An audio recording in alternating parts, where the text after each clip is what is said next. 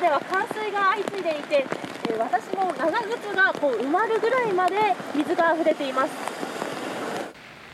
道内各地で局地的な大雨に見舞われた今月5日。釧路では瞬く間に道路が冠水。普段あまり水害のない場所で被害が相次ぎました。こうした近くに川がないにもかかわらず突如として水害が発生する現象を内水氾濫と言います。これに市民は。気候は変わってます。ゲリラ豪雨あったんですよ。あの時もやっぱり冠水がすごくて何台も浸水してエンジンに水入ってダメになった。のは経験みんなありますね。異常気象のせいでしょうか。傘が効かない。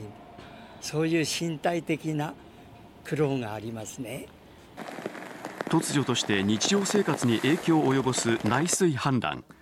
専門家にその発生のメカニズムを聞きました。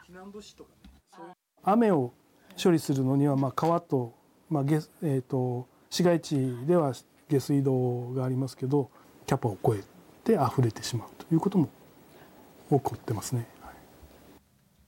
下水道の排水能力は通常であれば1時間あたり30ミリから50ミリの雨を処理できますしかし1時間あたり100ミリ近い局地的な大雨は処理しきれません。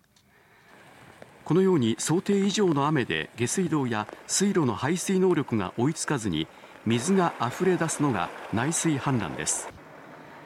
特に宅地整備や道路の舗装が進む都市部でも雨水が浸透する地面が減り発生しやすいといいます。最近の気候変動では降るときには降る降らないときには降らないという極端現象が顕在化してきてますので。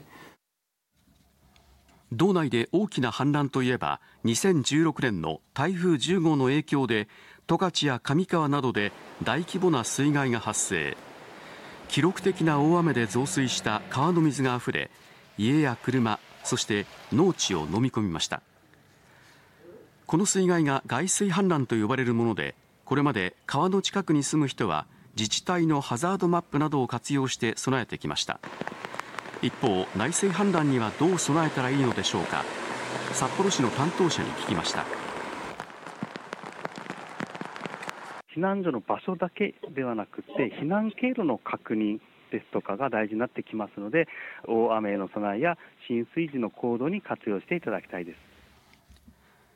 札幌市では去年から内水氾濫についても浸水危険地域をハザードマップとして公表しています。